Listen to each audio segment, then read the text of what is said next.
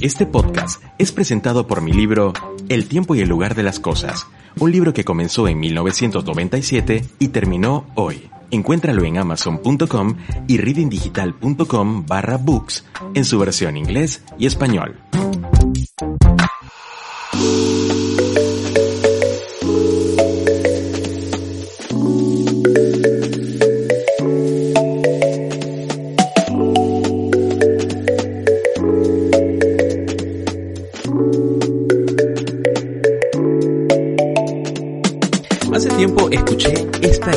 Y realmente que por un largo periodo no la pude sacar de mi mente. Decía, la productividad debería ser percibida sobre todo como un indicador de eficiencia que sirve para eh, relacionar la cantidad de recursos empleados con la cantidad de producción obtenida. Esto de los resultados, esto de la medición, esto de lo cuantitativo, cualitativo, a mí a veces me causa un poco dolor de cabeza. Seguramente estás escuchando algo de esto y también te genera lo mismo. Y otros que no, otros que viven de los resultados, ¿eh? Igual, a ver, en definitiva, toda acción trae un buen resultado. Y, y, la productividad tiene que ver con esto, ¿no? Como nosotros nos administramos nuestros recursos para el obtener precisamente lo que queremos. Pero existen muchos tipos de productividad. Por ejemplo, la productividad laboral, la productividad parcial, la marginal, eh, la productividad eh, del marketing, de los procesos, de la innovación, del conocimiento. Hay muchos tipos de productividad, pero pocas veces hemos escuchado qué tiene que ver esto de la productividad con las relaciones con las relaciones cotidianas, del día a día. ¿Cómo podemos unir estos dos conceptos para convivir sanamente? Ese es el tema de hoy y por supuesto que he invitado a un especialista para hablarlo. Yo soy Rod Martínez y así comenzamos este episodio de Reading Cast.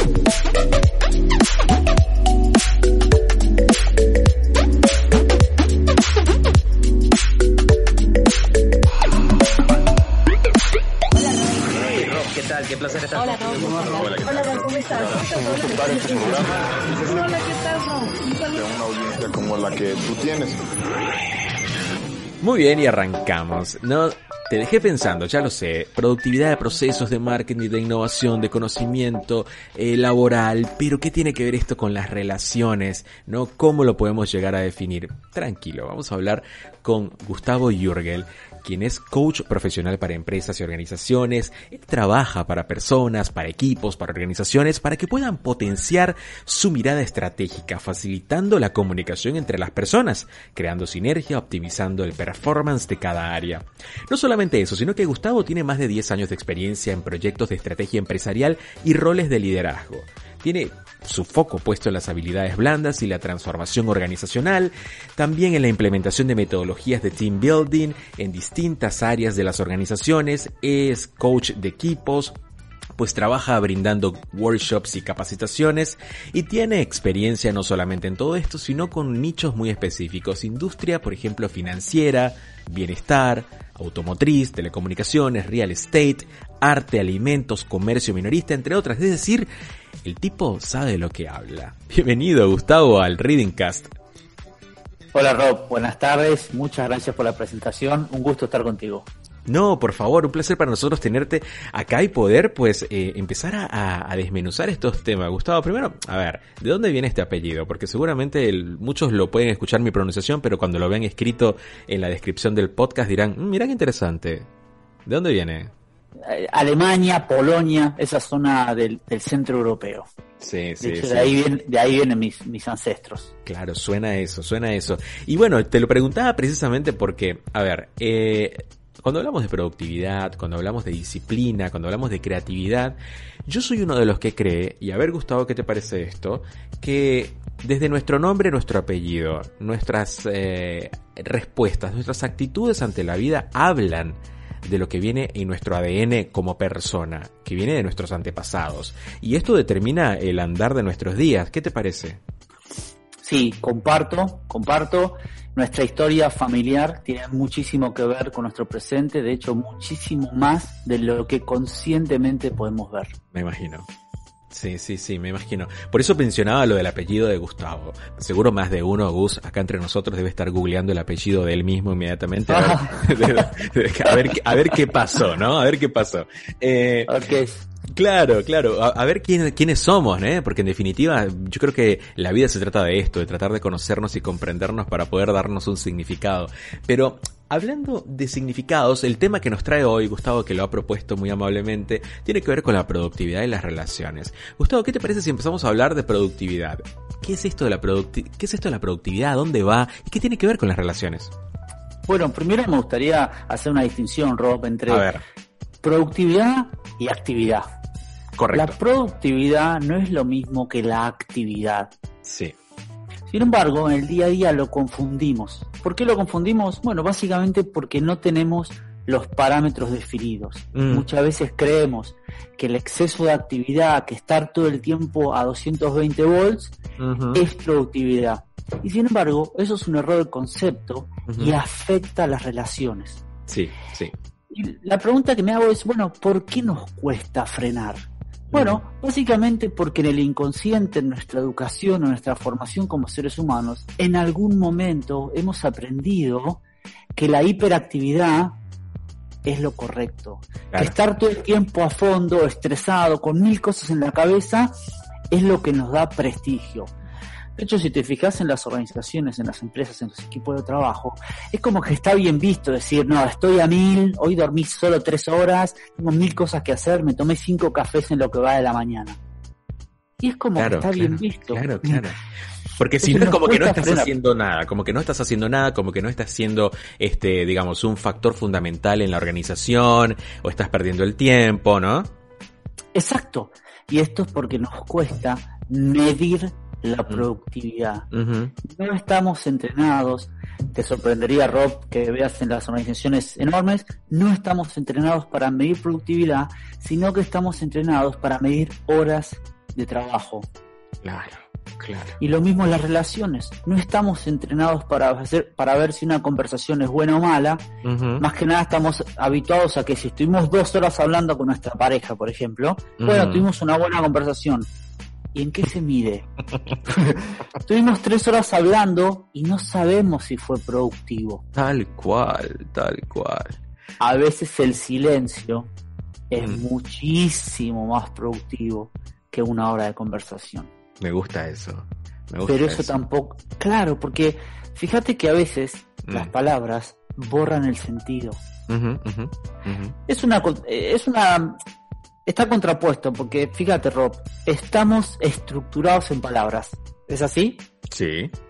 Sin embargo, las palabras no siempre representan lo que nos está pasando en el corazón o lo que queremos comunicar. Entonces muchas veces las palabras embarran la comunicación.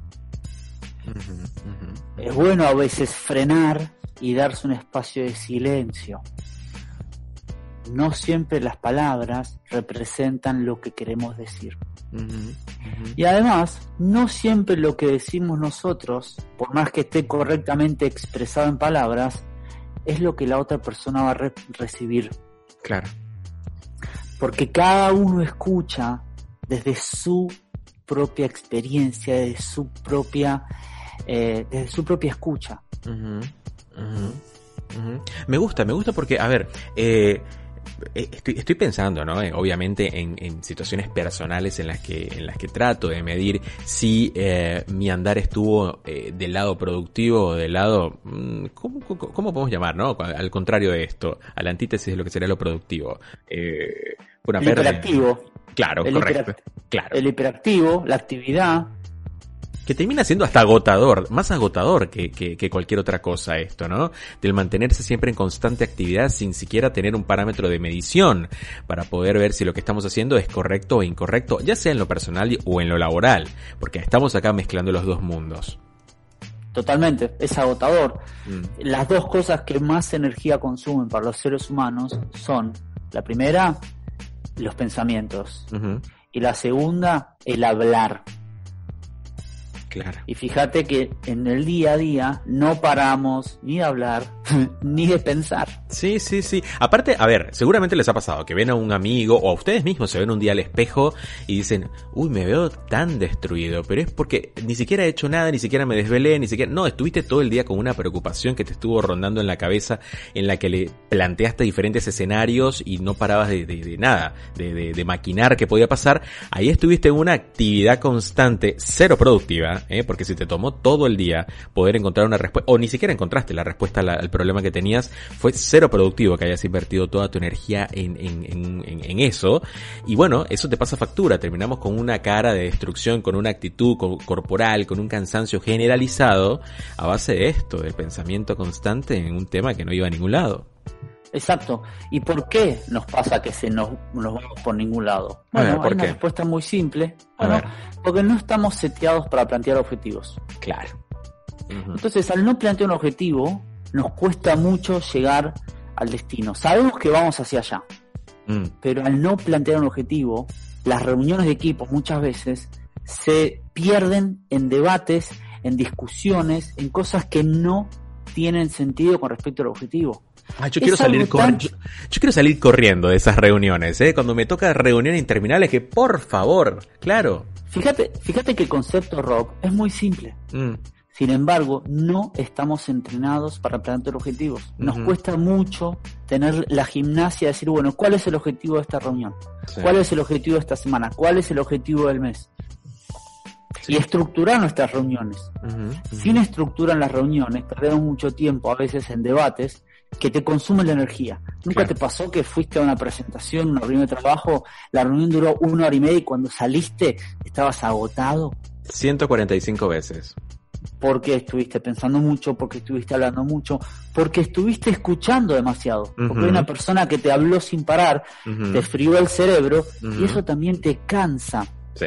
porque mientras el otro habla, tu cerebro está procesando, tu intelecto está a, a 5.000 revoluciones, a 10.000 revoluciones, procesando. Ese pensamiento cansa, Sí. cansa. Sí, sí, sí, sí. Eso por un lado, ¿eh? porque cuando hablamos de, de eso, de, de- de lo que tiene que ver con lo laboral, eh, y eh, Gustavo lo puede decir muy bien cuando trabaja, cuando ha trabajado con las organizaciones y trabaja con las organizaciones. Y esto es una pregunta que te hago. ¿Eso- ¿Este es uno de los problemas recurrentes en las organizaciones en las que has llegado a trabajar? El tema del manejo del tiempo en las, or- en las reuniones y demás. Absolutamente. Te diría que es un problema básico. Y cuando Mm. digo básico, no lo estoy simplificando, sino que está en la base de la pirámide. Claro. No sabemos comunicarnos, no sabemos administrar los tiempos y no entendemos la diferencia entre actividad y productividad. Entonces, una reunión que podría durar 30, 40 minutos, termina durando una hora y media. O más. Y cuando termina, o más, es decir, Mm. bueno, por ser benevolente, y Mm, cuando termina no logramos el objetivo que buscábamos, entonces no tuvimos una próxima acción determinada y clara. Sí. Entonces esto pasa muy a menudo. Muy es bien. normal, pasa en todos lados y atención, uno cree que esto solo pasa en la pyme de tu tío. No, pasa en todo nivel de empresas. La comunicación es el factor esencial de una organización. sí. La relación entre los seres humanos, la productividad, está dada con un hilo conductor que se llama comunicación. Y la comunicación no es hablar o hacer presentaciones. La comunicación es un proceso interactivo entre dos personas que necesitan encontrar un punto de encuentro y un mensaje que muchas veces, por el formato de presentación, no se logra. Presentar un PowerPoint no es comunicarse. No, no, no, no, tal cual, sí, seguro. Eh, yo creo que acá eh, muchos de los puntos que estamos visualizando en este momento, eh, porque seguro mucho más, de uno, yo soy uno que está pues recordando ciertas situaciones en las que básicamente eh, estos encuentros pasaban de ser encuentros de Porque, a ver, primero planteemos de que una reunión, una juntada, al menos para trabajo, para proyectos y demás, tiene, eh, está sobreentendido que debe ser o debe tener un resultado productivo. O sea, nos juntamos a estudiar con el fin de poder aprender los conocimientos o practicar conocimiento porque la meta es, pues qué sé yo, aprobar el examen. Eh, nos juntamos con un cliente porque la idea es presentar un proyecto, vender una idea, ese es el resultado final y tenemos que aprovechar el tiempo en el que estamos. Eh, es decir, aplica todo, aplica todo. Nos juntamos con el dueño del departamento que tenemos que negociar el alquiler y entonces, claro, nos vamos cuatro horas hablando de que si, qué sé yo, de, de la economía, de, del fútbol, de, de, lo demás y terminamos perdiendo el foco hasta que al final utilizamos cinco minutos para negociar el precio, punto y se acabó y chao y nos vamos. ¿Por qué hacer abuso, no? De, lo que mencionaba Gustavo, de la actividad, cuando el, el eje tiene que estar en la productividad. Y hay, hay un, una, una anécdota muy, muy curiosa que una vez eh, me di cuenta viendo cualquier serie ¿no? Eh, de tele norteamericana en la que está la típica oficina de los detectives y llega el teniente y le dice George, give me that file. George va, se levanta, busca el file, el, el, el, archivo y va y se lo entrega al jefe. No existe esto de George, give me that file. Y George va y le dice, ¿Cuál archivo, jefe? ¿El amarillo o el verde? No, no sé el verde, el, rojo puede ser, pero fíjate los tres. Bueno, pero está en dónde? ¿En el cajón de arriba o en el de abajo? Y ahí se van dos horas acá en Latinoamérica definiendo el paso a paso para que George busque el file. Los ejemplos que vemos en la tele, a mí me encanta porque aparte que uno los ve como tan irreales, ¿no? Porque uno dice, eso no sería así en una reunión como tal. Pero plantean lo que Gustavo nos está diciendo, es, eh, la productividad en su más puro estado el de existe un objetivo, existe cada quien cumple una función y cada uno sabe lo que tiene que hacer y existe este vocero o el CEO o el director o lo que como le quieran llamar que da una orden y ya el equipo sabe lo que tiene que hacer sin necesidad de indagar en detalles que terminan siendo superfluos. Esto me encantó. La, la vez, bueno, esto lo estuve charlando con un coach la vez pasada también y nos reíamos, ¿no? Porque siempre estaba el George buscando el file del homicidio que ya sabían lo que tenían que hacer. Impresionante. ¿Dónde arranca el problema ahí? A ver. ¿Dónde arranca? En la persona que te, que te vuelve a preguntar cuál, cuál archivo, el rojo o el azul, por ejemplo. En el jefe que no expresó con claridad qué archivo necesitaba. O en la empresa que no tiene un sistema en el cual ese archivo está tabulado de determinada manera. Ahí está, sí, sí, sí, sí, es cierto. Y en realidad, la respuesta correcta es que son los tres niveles de ineficiencia. Sí. Los tres niveles. Porque si la empresa tuviera un sistema en el cual cada archivo que ingresa se le pone un código, vamos a suponer, y el nombre de la persona y un color, el jefe podría decirle, tráeme el archivo de Gustavo Jurgel con la etiqueta color roja, y el empleado iría a las donde están las etiquetas rojas y lo encontraría. Claro. Sin embargo, no está esa secuencia. Y como el empleado no está entrenado para pensar, lamentablemente, es más fácil decir, che, ¿cuál archivo? Claro. En vez de decir, bueno, eh, tengo que pensar un poquito y saber cuál es el archivo que quiere el jefe. Es más fácil repreguntar.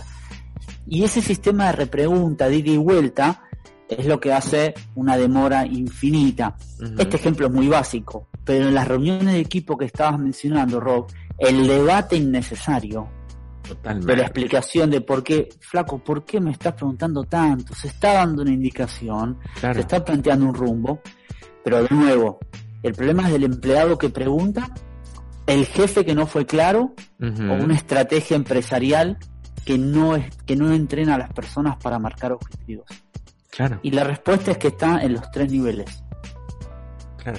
Bueno, acá quiero decir que en el ejemplo que puse, claro, lo, dije medio, medio cortado, era cuando el detective le pedía a, al, al, no sé, al supervisor, al encargado que buscara el archivo, claro, le decía, eh, dame el archivo de Gustavo Jürgel. ¿eh? Entonces, el, el, el empleado, en este caso el subordinado, ya sabía dónde, dónde estaba, eh, sabía de qué color era la carpeta, sabía en qué cajón estaba, sabía eh, cuántas hojas tenía, qué sé yo. En la vida real, yo te puedo decir, buscame el archivo de Gustavo Jürgel y empezamos con ¿cuál archivo? Eh, sí, acá tengo el archivo, pero ¿es el Word o es el Excel? Y, pero, ¿es el JPG o el PNG? Claro. Te lo llevo un ejemplo bien simple, y yo sé que vos querés hablar de parejas. Si mi mujer me dice a mí prende el horno, Mm. yo como estoy seteado, y con mi mujer tenemos una muy buena comunicación, yo voy y prendo el horno. Sí. Ahora, ¿qué pasa en, la, en el promedio de los hogares si una mujer le dice a su marido, a su novio, prende el horno? El marido, ¿qué va a hacer? A ver. Le va a preguntar, ¿para qué? Entonces la mujer le va a decir, para cocinar. Ah, bueno, dale, ¿qué vas a cocinar? Segunda Claro. pregunta. Bueno, voy a cocinar una calabaza con unas verduras. Sí. Ah, bueno, dale, lo prendo. Tres preguntas. Sí, sí.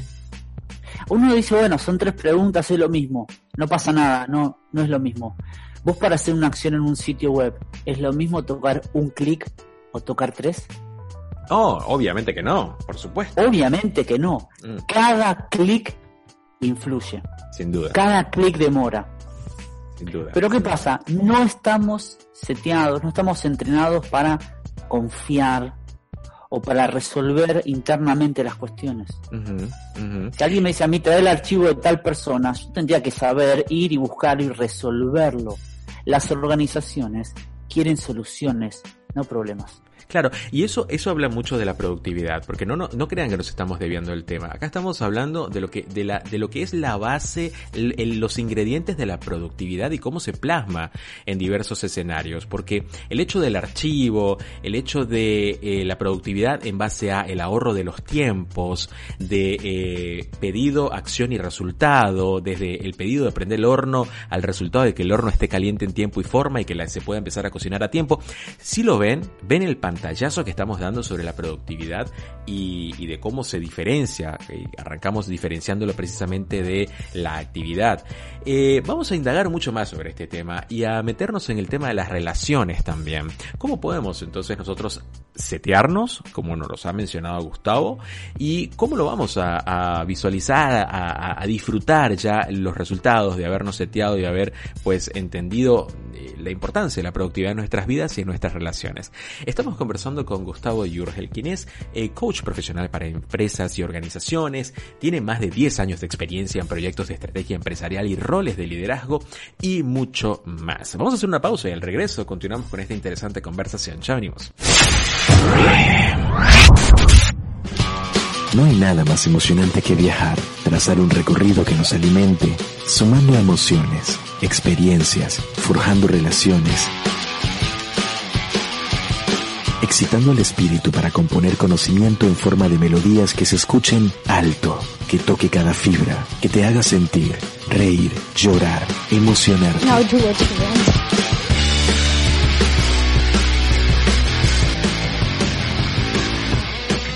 En ese viaje estamos nosotros, un grupo de personas que intentamos entender el mundo tal y como lo conocemos, pero más allá. Bienvenidos a un todo, bienvenidos a reading.com. Somos más que una generación.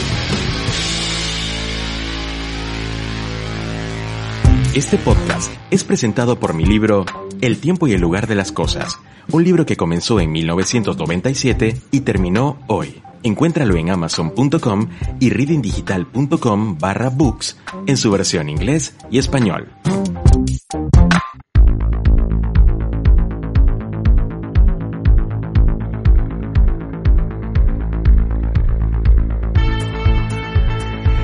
Estamos de vuelta con mucho más en Reading Cast. Yo soy Rod Martínez y estoy conversando con Gustavo Jurgel, quien es coach profesional para empresas y organizaciones, trabaja para personas, equipos y organizaciones para que estos puedan potenciar su mirada estratégica, facilitando la comunicación entre las personas, creando sinergia, optimizando el performance de todas las áreas. Además es coach de equipos, trabaja brindando workshops y capacitaciones, tiene experiencia en diferentes industrias y hoy lo trae a Reading Cast, un tema que a mí en lo personal me encanta. Tengo un post de hecho en mi Instagram que los invito a verlo eh, acerca de la productividad porque es algo que me persigue desde hace rato y ya voy a contar por qué me persigue. Y eh, estamos hablando sobre la productividad y las relaciones versus las relaciones, tiene que ver con las relaciones, ahí vamos a entrar ahora. Pero cuando decía la productividad, Gustavo, era de que eh, yo siempre me sentí que era una persona disciplinada hasta un punto, hasta que eh, hablando hace muchos años, eh, uno de los primeros episodios de este podcast con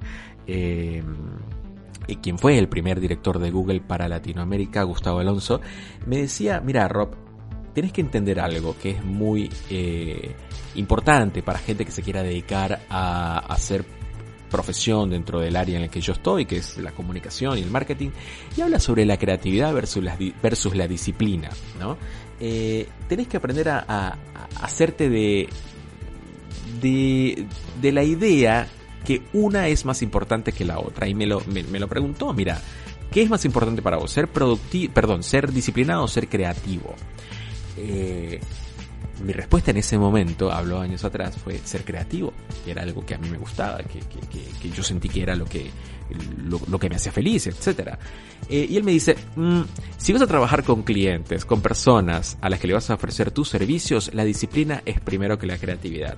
Porque la, disci la disciplina, nene, lo que va a hacer es que vas a poder eh, sentarte el tiempo que sea necesario de manera eh, religiosa, por poner una palabra, hasta que termines el proyecto, hasta que sientas que tienes que investigar lo suficiente para poder dar lo mejor de vos, que en este caso va a ser un buen proyecto, una buena entrega creativa que que obviamente después, aquí hacemos un paréntesis, creatividad es igual a que lo que hagamos funcione, chicos. O sea, no se trata de vender cosas lindas, se trata de vender cosas que funcionen y que le resuelvan la vida a la gente en muchos sentidos.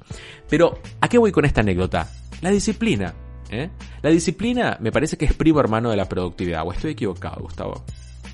Bueno, desde mi punto de vista es absolutamente, como lo decís, es este es la piedra fundamental de la productividad sí, sí. desde mi punto de vista y, y, me gustaría hacer una distinción porque creo que mucha gente confunde disciplina con castigo con uh -huh. rigidez sí, sí sí sí a ver y a mí la disciplina me da libertad claro yo soy una persona disciplinada y ordenada pero mi disciplina no me ata al revés me da libertad uh -huh. tener una agenda ordenada me uh -huh. permite eh, que si algo sale mal, por ejemplo, poder cambiarlo y resolverlo y, inmediatamente.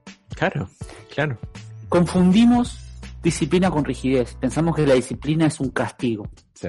Y la disciplina es algo que está bueno entender que parte de un proyecto para darnos libertad. Y la disciplina es algo que simplemente la necesitamos para comenzar algo que nos va a dar alegría a mediano y a largo plazo. Fíjate, Rob, no necesitas disciplina para tomar un helado de tu gusto favorito, porque es algo que te da placer inmediato. Correcto. Sin embargo, para estudiar una carrera universitaria, para hacer un podcast como el tuyo, para tener un blog como el mío, hay que empezar a hacerlo y hay que tener disciplina para sostenerlo en el tiempo en el que todavía no te va a dar uh -huh. una recompensa. Uh -huh, uh -huh. Y con el ejemplo que decía este chico, Alonso me parece dijiste, sí, sí, sí, eh, mira, Gonzalo, pensemos, pensé en cualquier líder, cualquier persona exitosa en tu cabeza y decime si esa no es una persona disciplinada y trabajadora. Claro, claro, claro, tal cual, tal cual. No hay dudas, no hay una persona que haya logrado cosas en el mundo que no haya sido una persona disciplinada para la búsqueda. Porque uh -huh. si pensás que la creatividad, la inspiración viene en un segundo de magia y con eso Einstein descubrió la fórmula de la relatividad, es mentira. Uh -huh. Es imposible. Einstein se pasó años estudiando y de repente llegó. Es así. Eso, es así. eso creo yo con respecto a la disciplina. Pero sabes que me gusta eh, parte de ese concepto es que tiene que ver con que nosotros pensamos que quizá la disciplina eh, es eh, un sinónimo de autoritarismo, -huh. porque nos los enseñaron así, esto viene de atrás, de las relaciones de, de, de, con nuestra familia, nuestros antepasados, nuestros ancestros, que ahora me dirás si tiene que ver un poco con esto, con las constelaciones familiares, que también sé que, que es parte de, tu, de tus conocimientos, pero eh, lo que me gustó que me, de lo que me dijo o de lo que compartió Gonzalo Alonso, eh, quien fue, como decía, el primer director de Google para Latinoamérica, era, mira, si quieres empezar a trabajar eh, con gente, vender tus servicios, tus ideas, tus talentos, vas a tener que empezar a hacerte amigo de la disciplina, porque eh, va, vas a querer tener tiempo libre, pero también vas a ver que si no te organizás, si no eh, empezás a manejar esta palabra de productividad dentro de tu vida de, de tu, de tu ecosistema, vas a sufrir, ¿eh? vas a sufrir porque en definitiva va a ser una lucha con el que, con el rebelde que todos tenemos encima, eh, pero a su vez con el apasionado por lo que, por, por lo que queremos vivir, ¿no? Por vivir de nuestra pasión. Eh, ahí me cayó la ficha, porque Mm. al cabo de un tiempo eh, empecé a, a trabajar directamente con mis clientes, a buscar mis propios clientes, mis propias oportunidades, y, y era una alta demanda constante, ¿no? De, de poder eh, entregar eh, resultados en base a lo que estaba ofreciendo o de lo que se estaba planificando en ese momento. Y les digo algo que está bueno, al principio se sufre, pero luego pasa a ser parte de tu ADN, chicos. O sea, al final, eh, si te gusta lo que haces, ves los resultados, tu cliente está contento, te aplaude, te felicita, te recomienda, te da de comer y, y empezás a entender que la fórmula estaba dentro de este proceso de la eh, disciplina, productividad, eh, creatividad, que terminan siendo, viste, parientes, no cuesta. Y me gustó muchísimo lo que acabas de decir, Gustavo, cuando hablas de libertad, ¿eh? porque Gustavo acaba de poner un ejemplo básico que es el de ir a tomar el helado. Bueno, no, no necesitas disciplina para elegir el helado. No, no necesitas disciplina para elegir el helado, pero sí necesitas disciplina para poder tener el tiempo para ir a tomarte el helado con tu pareja. Porque si tus entregas en tu trabajo son un desastre, no, sabes ni qué tenés que entregar, o vas tarde con las entregas, o tenés eh, la agenda abarrotada de actividades hasta deshoras, tu pareja primero se va a frustrar y va a decir, este es un desastre, no le da tiempo ni para tomarse un helado conmigo en la heladería acá debajo del edificio. Eh, y cuando vas, porque te obligan a ir a tomarte el helado, tu pareja en tus relaciones, estás tomándote el helado, pero realmente no estás, ¿no, Gustavo? ¿Dónde, ¿Dónde va a estar tu mente en ese momento, no? Claro, ¿dónde estás? Sí, sí, ¿Dónde sí. está tu mente? Eh, es muy cierto lo que decís y hay, hay una distinción que tenemos que hacer, Mm, que es la disciplina puede necesitar cierta firmeza, pero no significa ser rígidos. Confundimos la disciplina con rigidez y la rigidez no te permite avanzar, no te permite ser productivo. Ahora, si sos firme en tus convicciones, en organizar tu agenda, ahí sí vas en un camino de disciplina. Y la disciplina no significa que no podés moverte de tu estructura laboral. Al revés, la gente disciplinada y organizada es la que más disponibilidad va a tener y más flexible va a ser a la hora de cambiar cierto compromiso o cierta cosa de su estructura. Porque justamente la disciplina le da libertad. Sí.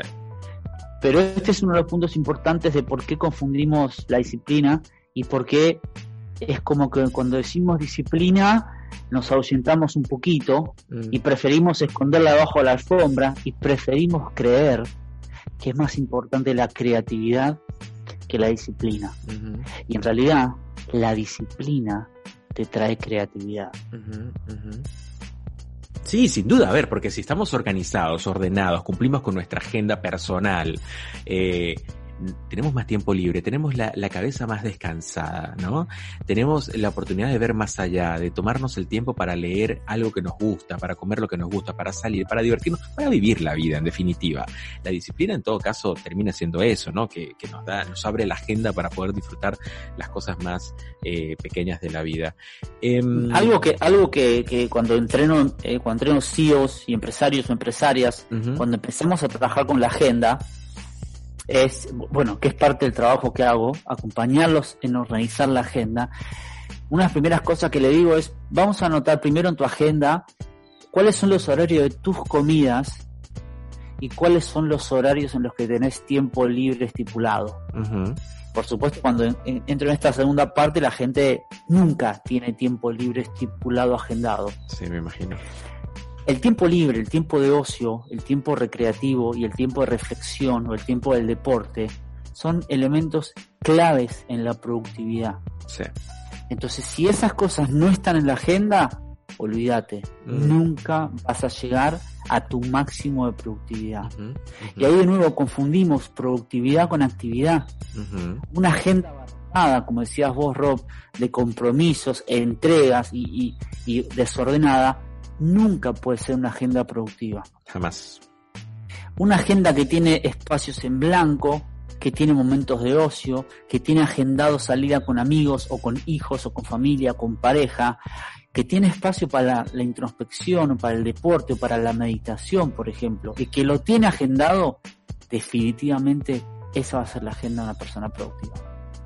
Me gustó, me gustó tal cual. Ahora, eh, en la parte anterior nombrabas mucho de que nos necesitábamos setearnos, ¿no? Necesitábamos resetearnos o el reset que tanto nombramos en el podcast.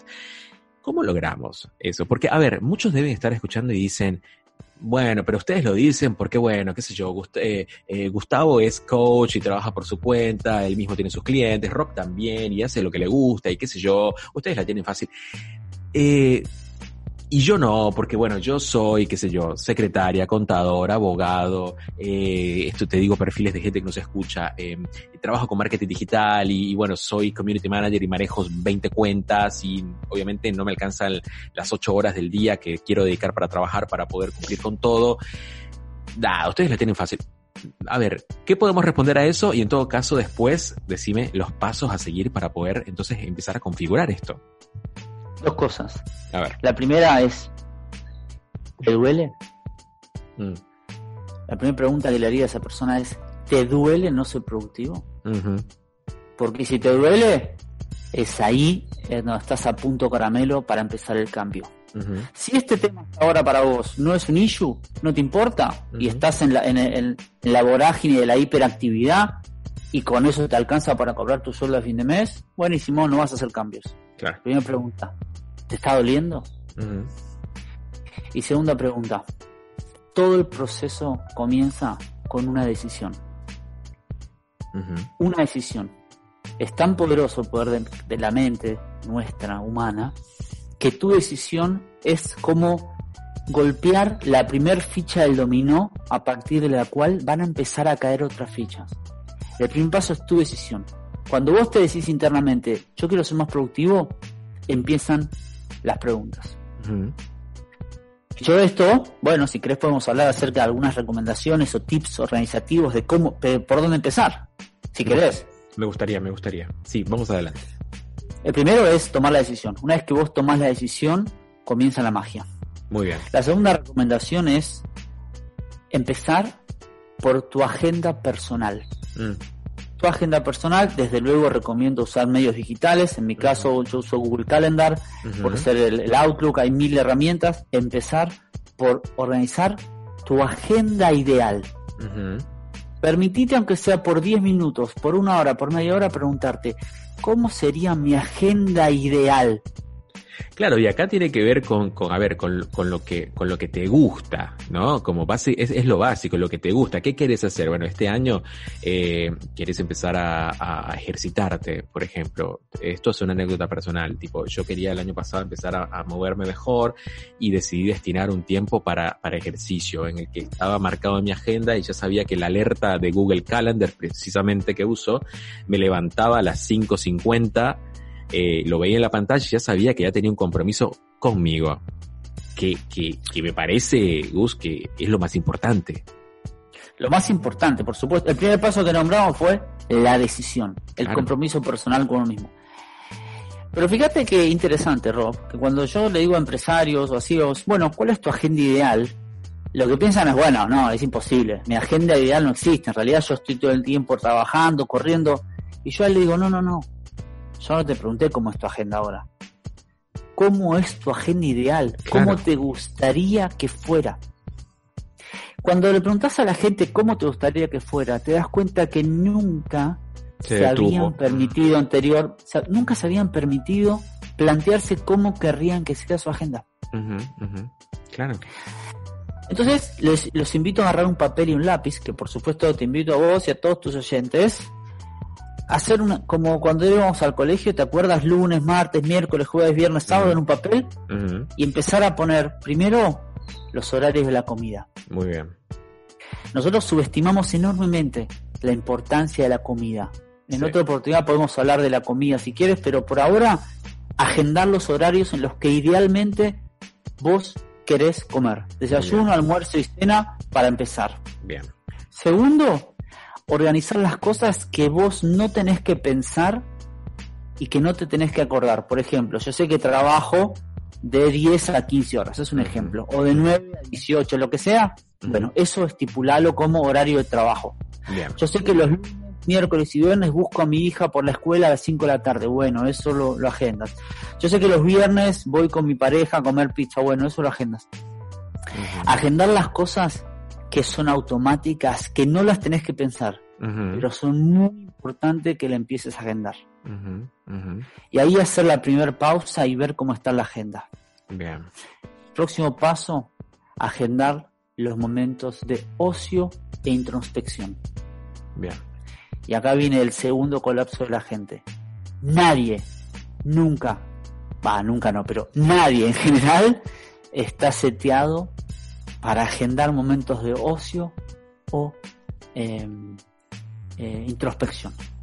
En el libro de Robin Sharma, las cinco- el Club de las 5 AM, Robin Sí. Sharma dice, bueno, tenés que arrancar el día con una hora para vos. Claro.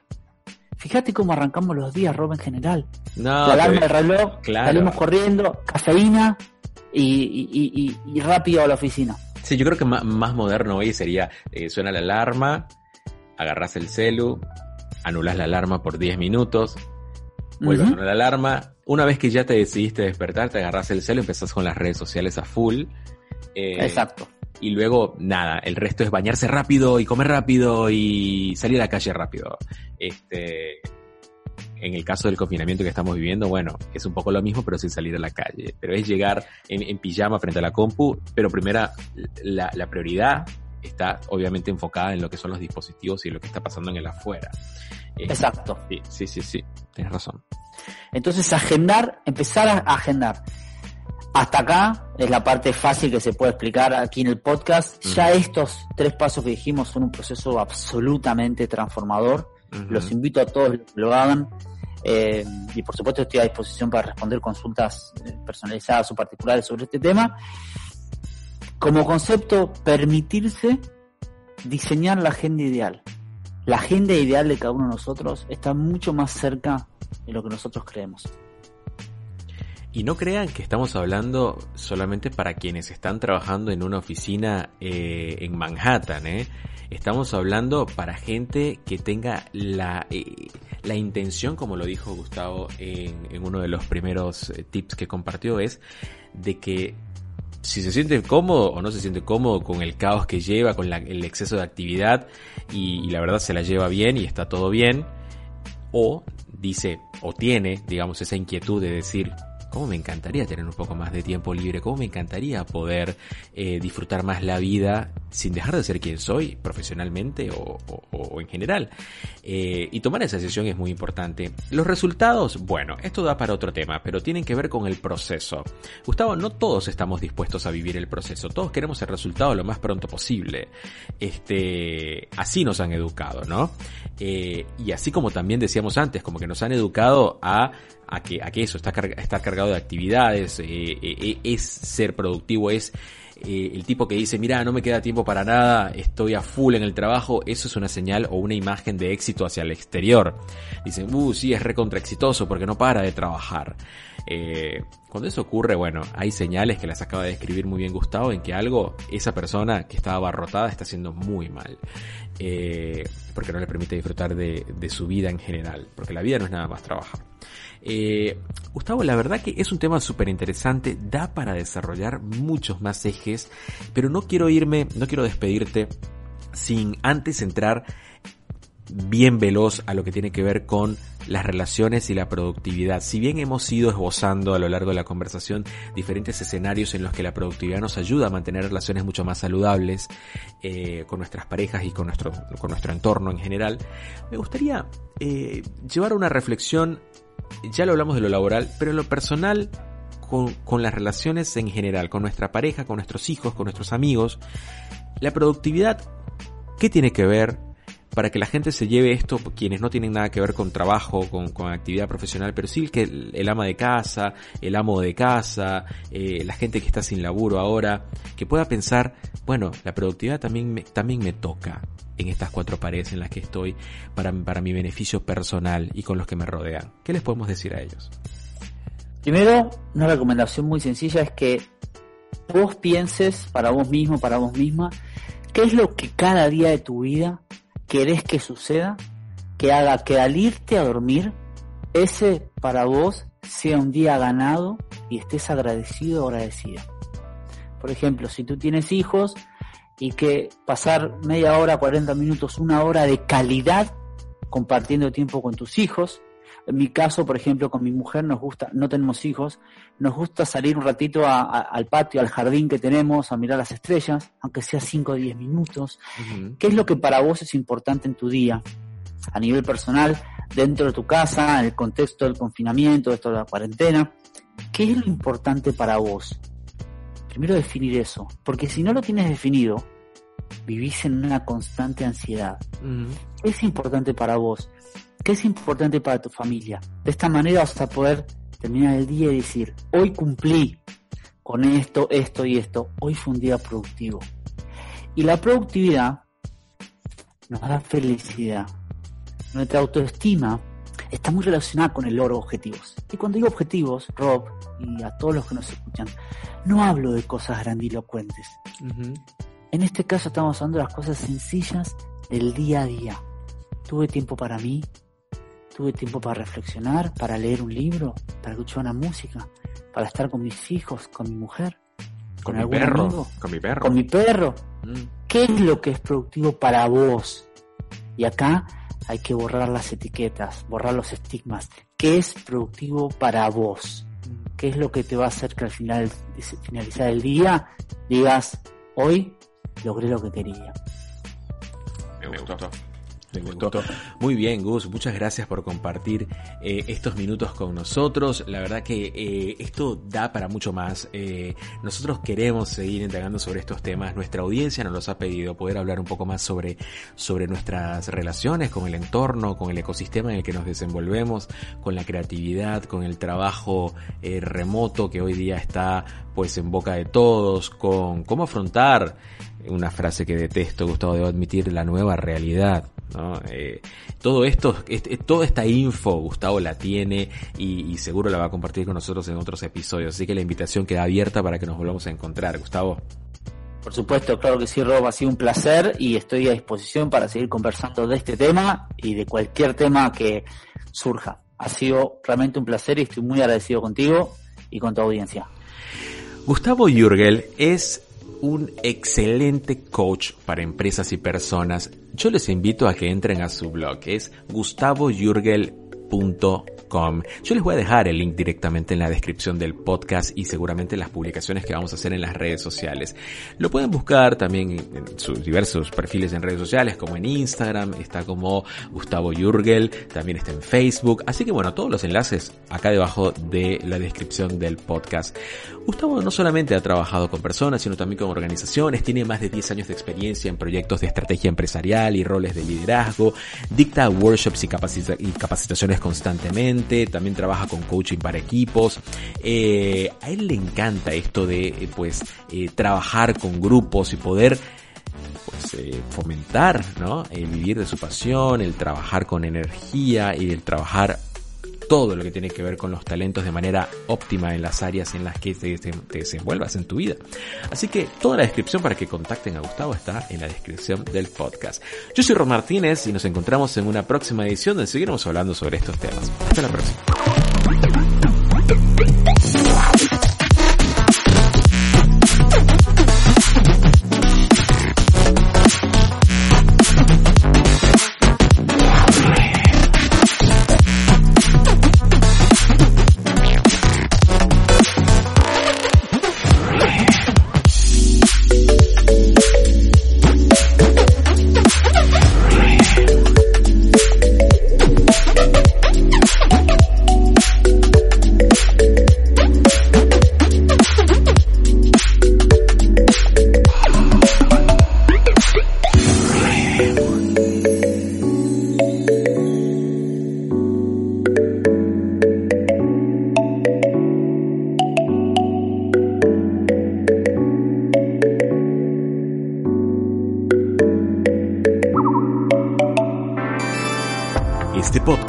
Fue presentado por mi libro El tiempo y el lugar de las cosas, un libro que comenzó en 1997 y terminó hoy. Encuéntralo en amazon.com y readingdigital.com barra books en su versión inglés y español.